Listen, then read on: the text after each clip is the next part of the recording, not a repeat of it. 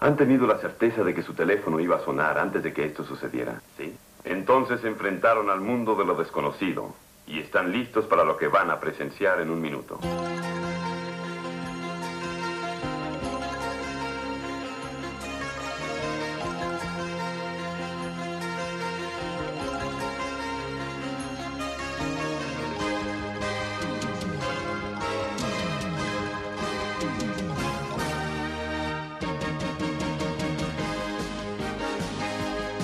Así como para MacGyver la técnica y el conocimiento de las herramientas eran un tema de vida o muerte, para los magos también. Hoy presentamos La técnica en la magia, parte 2.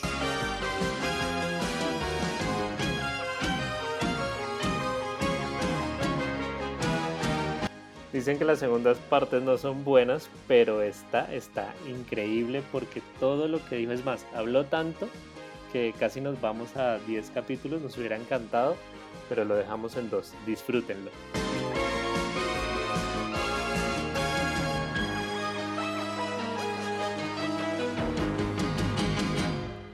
Y hay una cosa que leí el otro día en el libro de Larry Jennings, que yo no sé si tiene que ver con eso, a ver si, si Luis también y Germán eh, me lo complementan un poquito más, y es que él decía que uno no puede, que incluso yo lo estaba haciendo así, uno no debe practicar la técnica una y otra vez tras, por ejemplo, el salto. Entonces uno agarra y hace el salto, vuelve, agarra y hace el salto, y así sucesivamente, porque él dice que ahí es cuando uno empieza a agarrar mañas, que no, no utiliza esa palabra en inglés, pero empieza uno a agarrar mañas o, o a entender la, la, técnica como a deformar la técnica. Hay algo que dice Luis muy bueno y es que uno no debe empezar la técnica con la técnica, sino de dónde viene, casi que a, practicar con todo el efecto, por así bueno, decirlo. Pero no, todo el efecto, pero uno segundo antes y uno segundo después. ¿De dónde vienes y para dónde vas? Entonces, cada, cada técnica, por ejemplo, hay técnicas donde un control, mira, pon la carta aquí y tú lo que necesitas es dejarla en, en, en la mesa. Bueno, esa es una forma.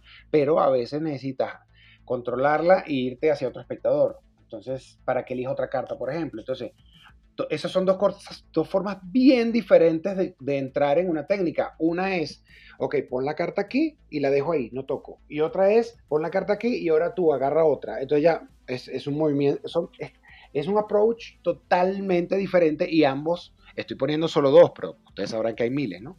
Entonces, véntenselo, búsquenselo, denle vuelta, hagan hasta cosas que sean absurdas, importa. Y está buenísimo eso que dice Luis, sobre todo porque nos da para ensayar en diferentes eh, escenarios. Quiero decir, si eh, podemos en, en ensayar lo que qué pasaría si hago esta magia de pie, qué pasaría si esta magia la hago en una sesión de ser cuando estoy sentado, qué pasaría si esta magia la hago en una sesión de salón donde estoy que sea la misma magia, pero entonces uno tiene que buscarse la técnica para que así eh, de, de, de, hecho uno, uno empieza a descubrir cosas nuevas, que eso es bastante chévere.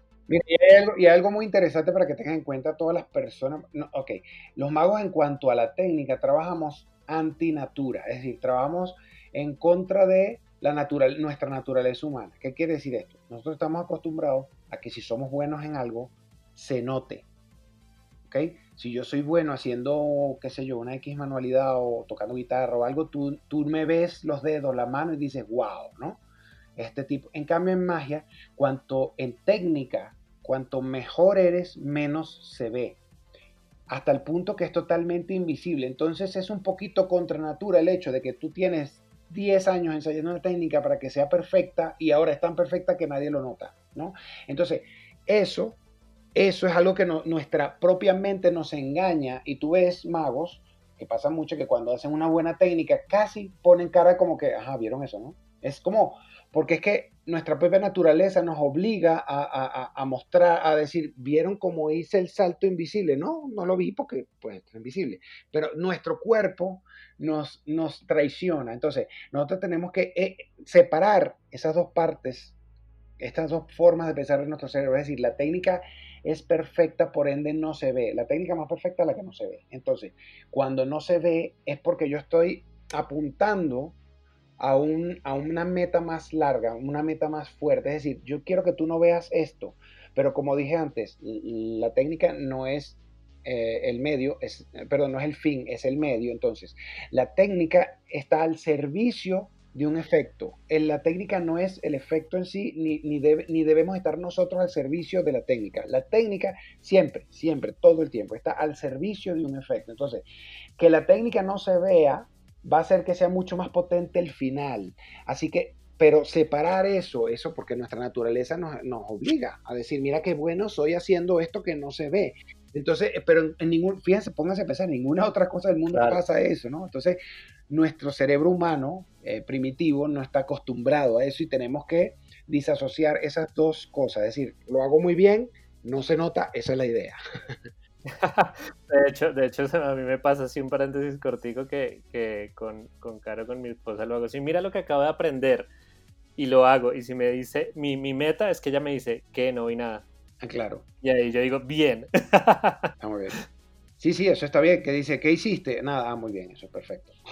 Pero, pero con eso que, que estás diciendo, eh, porque además de listo, aprender la técnica, practicarla, practicarla y practicarla, lo más importante es eso que estás diciendo y es que uno está aprendiendo una técnica para hacerla invisible. Ahí es cuando uno alcanza, digamos, la perfección o, o el expertise de la técnica. Pero conoces o nos puedes dar algunos tips para cómo ocultar bien la técnica al público, eh, además de practicarle demás, porque creo que esas es de las cosas que más. Bueno, depende. a ver, lo que pasa es que las técnicas se cubren. Hay magos, por ejemplo, que hacen las técnicas invisibles porque utilizan mucho misdirection, ¿no? Que esa es una forma. Para mí, lo ideal, no quiero decir, eso es para mí, esto sí es muy personal. Para mí, lo, lo ideal es que la técnica por sí sola, si tú me estés viendo las manos desde todos los ángulos, tú no veas nada. Y además, agregarle un poquito de misdirection, pero entonces, esa medida de misdirection que tú vas a utilizar, a mí no me gusta hablar de la misdirection como si fuera algo que puedes comprar en la tienda, ¿no? Eh, no, no, eso. Pero, pero, hay, por ejemplo, si tu técnica es más perfecta, tú, tú casi que puedes decir, miren cómo dejo la carta en el centro y no hago absolutamente nada. Y ahí la hiciste, pero que es tan perfecta que ni que veas como veas, ¿no? Pero hay gente, hay magos que no, no nombraré, pero son muy buenos y hasta reconocidos como grandes técnicos, que si tú le ves la mano, le ves la técnica. El problema es que lo hacen de, una de tal manera y lo cubren de tal manera con Misdirection, eh, que no sé si ya tuvieron o tendrán un capítulo de Misdirection, pero yo tengo una charla completa sobre Misdirection porque es, es eh, para mí todo tiene Misdirection, ¿no? incluso no solo cobertura, pero bueno, eso entraríamos en el otro tema. Cubrirla de tal manera que la gente así no sea total y absolutamente perfecta, eh, la gente lo pueda, no, la, no la perciba. Porque lo interesante de la técnica, y esto es clave, no es que no se vea, sino que no se perciba. Esto es muy importante la aclaración, porque muchísimas veces hacemos una técnica absolutamente perfecta, invisible, pero nuestra actitud corporal, la forma como hicimos, el movimiento raro, sabes que todas las técnicas tienen como un movimiento raro que tú dices, esto no es natural, ¿no? Y bueno, entonces la gente no ve nada, pero percibe que ahí pasó algo. Y en el momento que el público percibe que pasó algo, es como si tuviera descubierto la técnica, ¿no? Y nosotros no, porque no nos podemos poner a descubrir, a, pelear con el espectador, ajá, pero ¿qué hice? ¿Pero cómo lo hice? No, o sea, tú simplemente dices, ok, mira, vi, vi un movimiento raro y ahí fue que hiciste la trampa y ya está. Y la verdad te está descubriendo así no haya visto la técnica. Así que la técnica no solo tiene que ser invisible, esto es muy importante, tiene que ser imperceptible que eso son dos cosas muy separadas. Yo te puedo hacer una técnica descaradamente mal, pero que tú no la percibas por la forma como maneja el público y, la misdirection. O sea que son dos cosas que hay que manejarse por separado. Para mí lo ideal es que sean los dos, ¿no? Que si te veo, no veo nada y si tampoco lo percibo. Sí, exacto, exacto, exacto lo que tú dices, que, que, es muy, muy importante, es que la técnica es para un objetivo, o sea, tiene que tener un, un objetivo em, concreto, no, no la técnica porque sí. Quiero decir, yo me he ganado muchas eh, miradas inquisidoras y comentarios eh, pesados porque a veces yo soy muy pesado con lo que hago y es que un mago se me acerca y me muestra una técnica, Germán, mira este control, mira este cambio de color que son técnicas. Y yo le digo, ah, sí, muy chévere. ¿Y para qué sirve? No, pues para controlar la carta arriba, sí, pero ¿para qué controlar la carta arriba? Pues, pues, eso pasa, ¿no? Pero es por el, por el, porque a veces los magos tenemos la técnica como fin y no como, como una herramienta de. Exacto. Es eso mismo. Es eso mismo. Eso, eso, eso tú lo ves cuando estás en un congreso de magia y haces supuestamente algo que, es invisible y tú ves a los magos, oh, y tú, pero bueno, esto no, dicen nada en teoría, ¿no? Es muy raro. Yo me imagino el público ahí diciendo, ¿qué pasó? No entendí algo, me perdí algo. ¿no? Porque, claro, hiciste una técnica, el público sabe que la estás haciendo, pero no se vio. Entonces, el público no tiene ni idea de lo que hiciste, pero los magos sí, ¿no? Eh, eso pasa mucho en los que hemos ido a congresos de maestros, pues pasa mucho. Bueno, perfecto, pero entonces ahora la pregunta es, por lo que están empezando, ¿cómo le pierde el miedo a uno a estas técnicas? Porque a veces, ay, que el, que el forzaje clásico es muy difícil, o que, cómo voy a hacer el, el, salto invisible, no sé. Bueno, ok, eh, eh, aquí te voy a decir algo excesivamente cliché, pero es que creo que no hay alternativa. Es, la mejor forma de perder el miedo es haciéndola tanto que sea primero invisible e, e, imperceptible, ya dije que esas dos cosas tienen que ir pegadas, y además que tú te sientas cómodo. Entonces, ¿qué pasa? Nosotros a veces, por la, por la misma premura que tenemos hoy día de que todo lo aprendemos tan rápido y tal, entonces, y además la misma magia nos da algo, que es que cuando estamos empezando la magia, como empezamos con efectos automáticos, son efectos que prácticamente podemos hacer inmediatamente después que lo aprendimos.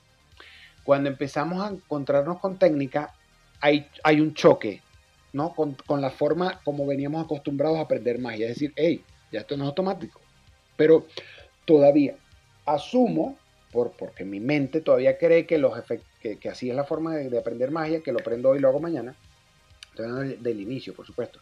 Que la técnica, si no la haga tan bien, igual no se va a notar porque igual es magia y tal, y ahí empezamos a equivocarnos. Entonces, cuando empezamos a aprender técnica, tenemos que entender que cambió nuestro mundo y cambió la forma de entender la magia porque ahora tenemos que ensayar y a veces, yo sé que esto va a sonar horrible, pero a veces pasa un año y dos años y tres años para perfeccionar una técnica, sobre todo si es difícil.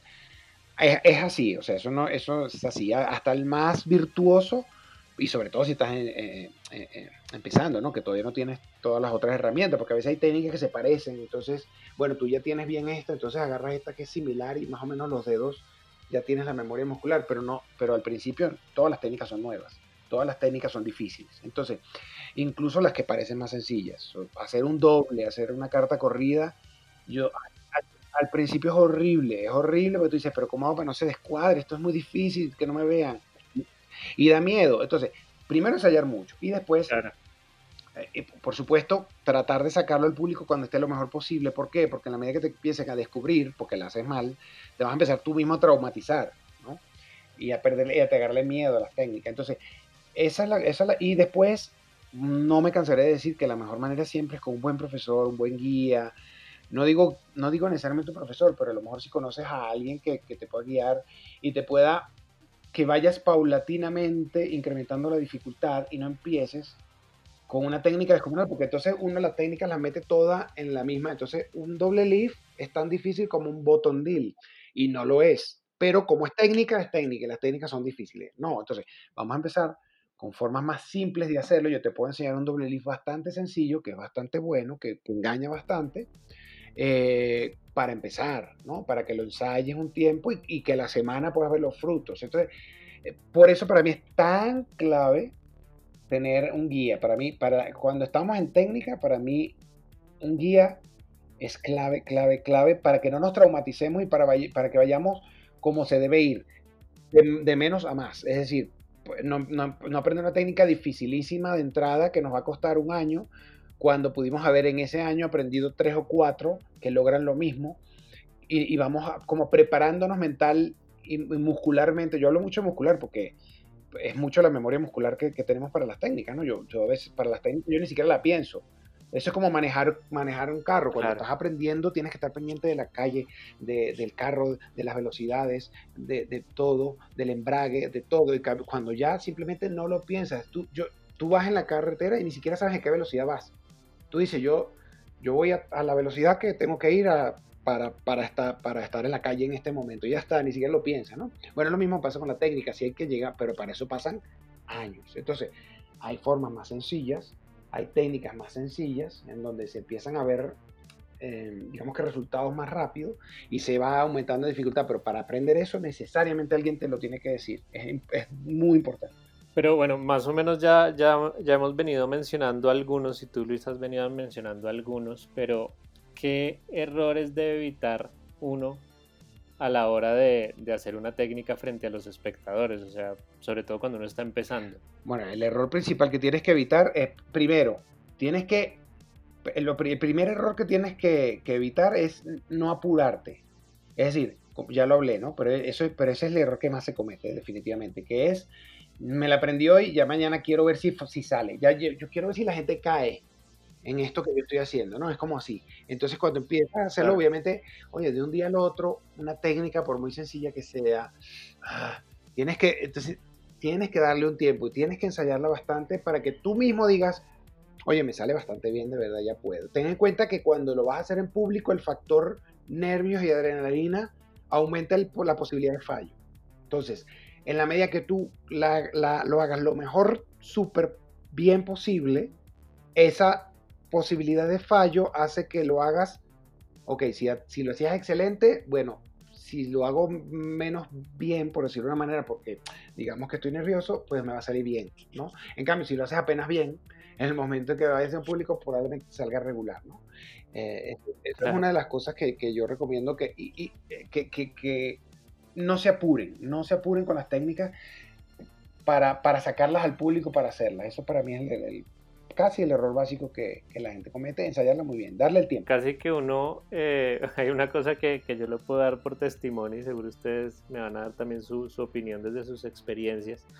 Y por más que uno ensaye y ensaye y ensaye una técnica, cuando uno la presenta al público, va a salir, siempre va a salir a un nivel inferior al que uno la tiene, ya sea por los nervios, por las condiciones, por muchas, muchas variables, pero casi que uno tiene que llevar la técnica a un nivel porque siempre que uno la haga al, público, le va a salir un poquito peor o, mucho peor. Sí, hay que, hay que tenerla, como dije al principio, hay que tenerla mucho más, o sea, bastante, lo que pasa es que a veces vamos a suponer, ok, esta, es una técnica que de cada 100 veces me sale 50 veces, la otra 50 no me sale tan bien. Bueno, tú sabes que ese porcentaje cuando lo hagas en público no va a ser 50 y 50, va a ser 80-20. O sea, la, la, probabilidad de que te salga mal se va a multiplicar exponencialmente. Entonces, yo tengo que tenerla al 150% para que cuando la haga en público baje al 100. O sea, eh, a eso es lo que me refiero. O sea, tenemos que siempre tener la técnica muy, muy, muy bien pulida. Yo entiendo, y vuelvo a decirlo, entiendo la, ansiedad que da de sacarla y de hacerla y de, uy, no puede, no puede ser. Sí, pero tenemos que luchar un poquito contra esa ansiedad. Y otra cosa que tenemos que luchar, que ya lo dije antes también, pero importante porque es un error también que se comete mucho, es el, con lo del trabajar, saber que la técnica por sí es un medio para llegar a un fin, es decir, la técnica no es el fin. Entonces, hagan la técnica, eh, ese es un momento de hacer la técnica generalmente, es un momento que uno le, quita importancia en la presentación, son momentos como más, eh, como, como se diría en inglés, en el offbeat, ¿no? que la gente no está. Y hay técnicas y hay efectos que te permiten utilizar la técnica de una forma casi invisible porque la misma estructura del efecto te permite que la técnica, si la hagas no tan bien, pase desapercibida. Entonces ahí le empieza a agarrar confianza. ¿no? Si yo, te, si yo pongo una, si yo, si yo hago, agarro una carta, eso es un efecto que yo enseño para, para el empalme. Yo digo a un espectador que, que, le voy a poner su carta en las manos, entonces le pongo la carta en sus manos, hago un doble, se le pongo otra. ¿Qué quiere decir? Ya tengo la carta en el tope de la baraja. En este momento todo el mundo piensa que la carta está en su mano. Por lo tanto, Nadie está pendiente de mis manos porque lo importante está en sus manos. Ese es un momento interesante, estoy diciendo de forma muy básica, ¿no? Pero eso es una forma muy, un momento muy interesante estructuralmente, un efecto para empalmarla. ¿Por qué? Porque nadie está pendiente de tus manos sino en la mano del espectador. Si yo te digo a ti, elige una carta, ponlo aquí, ahí es un momento crítico para empalmar porque todo el mundo está pendiente de la baraja y de tus manos, porque acabas de devolver la carta elegida. Entonces, Ah, eso se puede hacer. Yo no digo, yo lo hago y muchos más que lo hacen, no, pasa nada. Pero en ese momento tienes que tener la técnica a nivel puro. En cambio, eh, hay efectos que te permiten ir agarrando confianza en ciertas técnicas, sobre todo difíciles, porque digamos que la, atención y la estructura del efecto está diseñado para que en ese momento tú puedas hacerlo casi que descaradamente y no se note, ¿no? Ahí le vas agarrando confianza. Eso es muy interesante, ese tipo de efectos. Y Luis, ¿tú crees que es necesario saber muchas técnicas o pocas técnicas? Eh, yo creo que al inicio tienes que aprender eh, pues la necesaria, pero yo creo que cuantas más sepas, mejor porque tienes más herramientas y lo que va a suceder es que cada efecto te va, los efectos cuando empiezas cuando los empiezo, los efectos con el tiempo dejan de ser simplemente algo que inventó alguien para que tú lo hagas, sino empieza, empieza como a, a, tener una relación contigo, una relación y un diálogo continuo con el efecto. Mira, me gusta esto, pero esto no me gusta, pero ¿cómo hacemos aquí? Entonces, vamos a suponer que el efecto tiene una técnica específica, eh, un forzaje específico, y tú dices, pero este forzaje a mí no me cuadra. O, o este forzaje no lo sé hacer. Ah, bueno, no lo sé hacer, pero tengo cuatro más que puedo o sustituirlo, o este forzaje, que aquí me parece eso cuando más importante todavía, este forzaje no me cuadra. Esto, esta forma de seleccionar la carta, ¿para qué? Si puedo hacerlo de esta otra manera, ¡pum! Ahí toda, o sea, cuanta más herramientas tienes, más fácil va a ser construir un, un, efecto de estructura óptima. Ya, ya ni siquiera estoy hablando por lo que logra la técnica, sino por la estructura cada estructura de cada efecto te pide una técnica diferente. Hay efectos, como hablé antes, para poner un ejemplo sencillo y que ya hablé, hay efectos que te piden que uses un control y que la carta esté perdida en el centro, porque la carta va a subir. Si yo, si yo agarro y te digo que pongas la carta aquí y ahora la pones en el centro y yo mezclo, bueno, después de la mezcla, lo que pudo haber pasado es que quede arriba, ¿no? Es una posibilidad. Por lo tanto, así no haga trampa, es una posibilidad. Por lo tanto, no es tan impresionante que suba como si tú estás completamente seguro que la carta está en el centro y no se movió de ahí. Entonces, si tú tienes un, eh, un control de que tenga ciertas esas características otro que tenga las otras características, cada efecto te va a ir pidiendo y tú vas a ir adaptándose a ese tipo de cosas. Y por supuesto, no utilizar las técnicas de la forma óptima. Hablando de los errores que me preguntaba Alejo, es un error muy común, yo lo he visto. Hay gente que agarra, le pone en la carta, hace un salto invisible perfecto y después mezcla.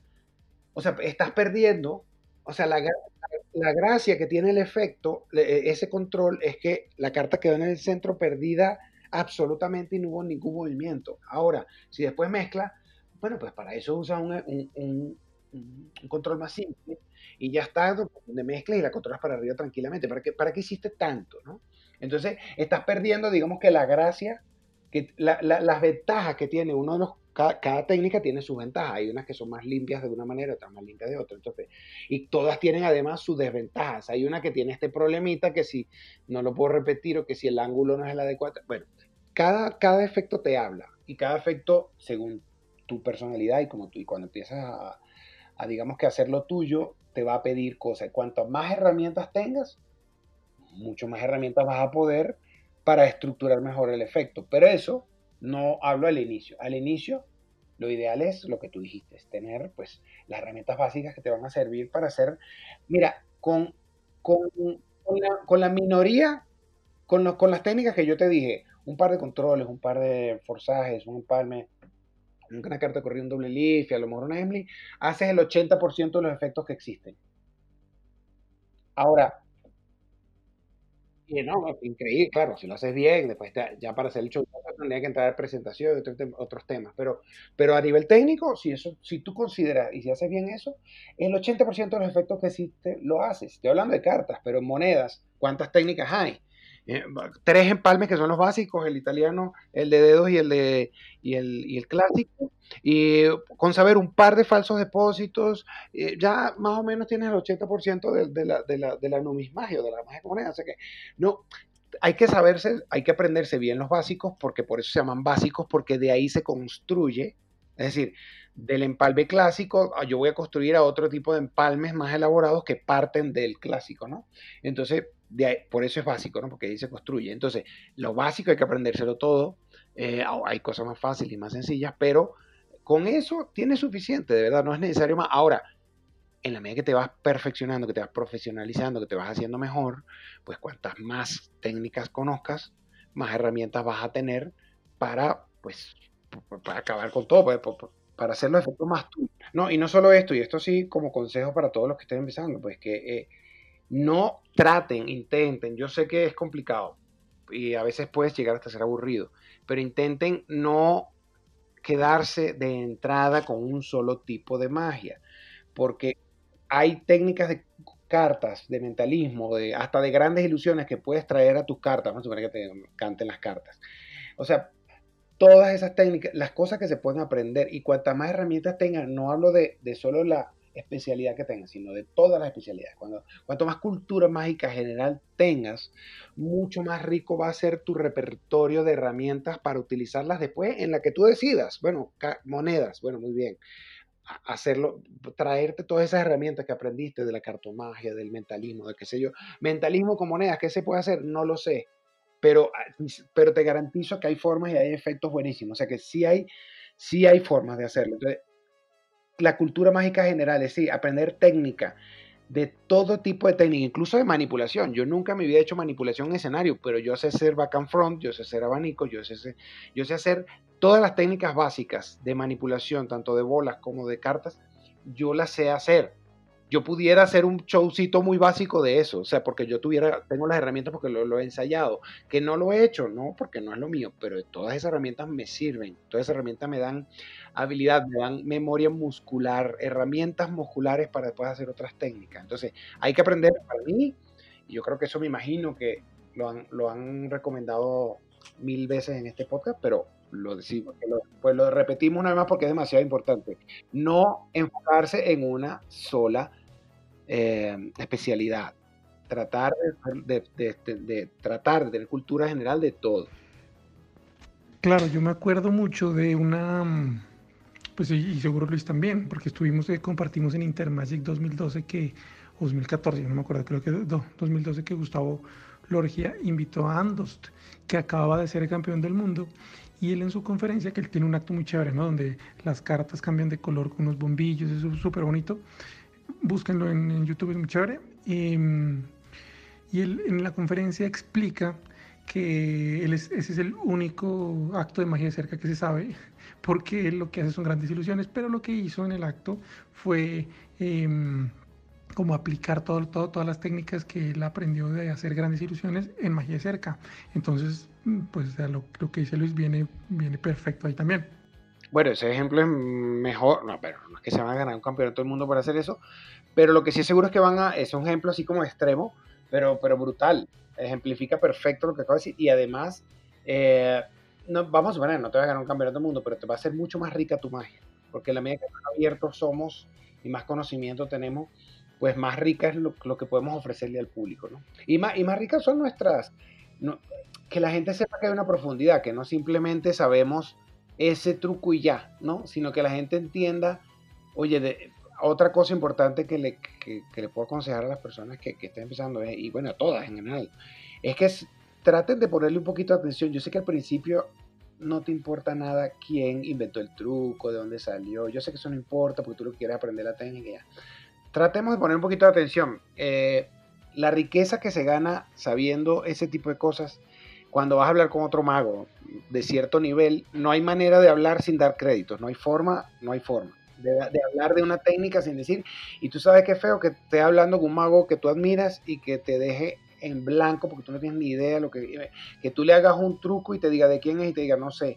O sea, te, garantizo que tu, el nivel de expectativa que él tendrá sobre ti va a bajar muchísimo porque vas a decir, ah, no, pero este es un, este es un, este es un primerizo, no importa que lo seas pero si eres un primerizo, que primerizo suena muy feo, si eres alguien que está empezando, un amateur, y, y, te sabes esas cosas, oye, le damos una dimensión muy amplia a tu, a tu magia. Así que otra cosita que les recomiendo, eh, sobre todo las técnicas, porque como la técnica no es ni siquiera el truco, sino que la técnica es algo que está dentro del truco, a veces ni siquiera tendemos a averiguar nada, ¿no?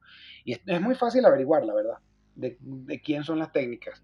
Así que si ponemos un extra esfuerzo en eso, yo creo que se va a ver recompensado un poquito en, el performance. En la, Incluso uno puede preguntar en últimas, yo lo he hecho y creo que a, a Germán y a Luis lo he hecho como, este efecto que estoy haciendo me encanta, ¿de quién es? Y seguro ustedes me han dicho, ah, es de tal. Y es buenísimo porque, ojo, no solo por saber de quién es, sino que cuando uno lo pregunta y le cuentan de quién es, segurísimo vas a aprender algo porque ese mago te va a enseñar algo por ejemplo, este efecto es de tal persona y ese mago también inventó esto otro y, así uno aprende. Bueno, eso pasa siempre, claro, porque es una cadena de cosas. Si tú le, pero eso, a eso es lo que yo me refiero, ¿no? No quiero decir que tú tienes que ser un genio, que no. Hombre, pero tener la, mínima curiosidad, eso que tú acabas de decir, preguntarle a alguien, mira, ¿y esto sabes de quién es? A veces te dirán que no, a veces te dirán que sí. Eh, está bien, y de repente te dice, y hay otro mago que tiene una versión mejor todavía, y tú, ah, sí, Pero eso no, eso, estas cosas generalmente no salen si no se empieza a discutir de los orígenes, ¿no? Hay uno que lo hace con las cartas trucadas y hay uno que lo hace con las cartas sin trucar y tú no puedes ser. ¿Cómo es eso? Y ahí aprendiste otra cosa nueva. Pero eso solo sale de la charla de los orígenes, ¿no? Buenísimo. Bueno, Luis, ya, ya para terminar, hay una última pregunta. Eh, igual nos podemos quedar horas y horas hablando de, técnica y seguro. Bueno, ahí, y te voy, a, te voy a hablar dos minutos más de algo que no me preguntaste. Mira, porque es importante. ¿Sabes por qué? Cuando uno está, para que tengan una idea de la técnica y de la relevancia que puede tener la técnica, cuando uno está en una competencia, eh, de jurado de una competencia, se evalúa en base a 100 puntos. Esa es la medida internacional que, y lo que se evalúa es 30 puntos originalidad, ¿sí? o sea, que el acto sea pues, algo que no se haya visto antes, 30 puntos presentación, que lo hagas bien, que lo presentes bien, todo la, la vestimenta y todo eso. 30 puntos técnica y 10 puntos em, rutina, o sea, que, que, no sean dos o tres efectos separados, sino que sea como una rutina. Entonces, fíjense que de 100, pudiéramos decir, sacándolo como un, una media que no, es necesariamente la, media exacta, ¿no? Pero se puede decir que los magos en consenso, podemos decir, que un 30% de la, de la importancia que tiene un efecto es la técnica. Claro, eso es relativo. ¿Por qué? Porque si la técnica te sale mal, se ve un poco con lo que tal en la presentación, estás mal, en, la, todo, en todas las demás categorías estás mal. Es decir, en base a la técnica es como el corazón, ¿no? Gira muchas de las cosas, de, la, de, todo lo demás, ¿no? Entonces, la técnica tiene una relevancia muy, muy, muy importante, pero a la hora de ver el todo, la técnica es un pequeño porcentaje nada más de lo que se, de, la presentación, de todas las cosas que acabo de hablar. Entonces, para que, lo tengan, para que tengan una idea, porque me preguntan mucho cómo se evalúa, ¿no? y, y, muchos más piensan que la técnica se evalúa muchísimo más Em, otros piensan que se evalúa muchísimo menos, pues esa es la medida exacta universal, para que lo tengan hablando de técnica, esa es la medida. No, eso está bueno. De hecho, la pregunta que te iba a hacer era precisamente esa, si había algo que creías que, que no te habíamos preguntado en este podcast y que era importantísimo hablar en este capítulo de la técnica. Si hay algo más, bienvenido. Eso. no, no, seguramente cuando dejemos se me van a ocurrir como cuando uno está discutiendo con la novia y que, ay, le hubiera dicho esto, no. Seguramente se me van a ocurrir mil cosas más, pero no, ahorita mismo eh, lo, que se me ocurrió ahorita justo fue eso, que, es la importancia que tiene la técnica dentro de, de, un show de magia o de un efecto de magia. Bueno, estuvo buenísimo, estuvo buenísimo este capítulo. Ya saben, seguirnos en Instagram pero además también los invitamos a que escuchen el podcast de Luis Otero que se llama Dos por Delante con Pipo Villanueva, que también está buenísimo. Y si les gustaron estas increíbles em, consejos de Luis Otero, pues les tenemos uno mejor, el de He-Man. Termina con He-Man, muy bien. Mi tío Montor me enseñó mucho de magia, pero no magia común y corriente. Me enseñó a ver la magia que nos rodea. Por ejemplo, que hay magia en todo lo bello, como en el arco iris. También hay magia en la forma que una madre se ocupa de sus hijos. Ah, pero como mi tío dijo, la magia más maravillosa de todas es estar con vida.